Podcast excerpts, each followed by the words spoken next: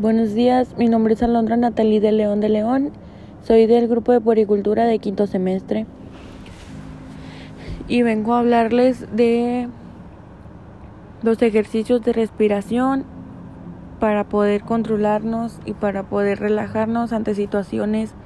que nos alteran, situaciones que nos hacen, nos hacen enojar y no, no pensamos bien y no tomamos buenas decisiones.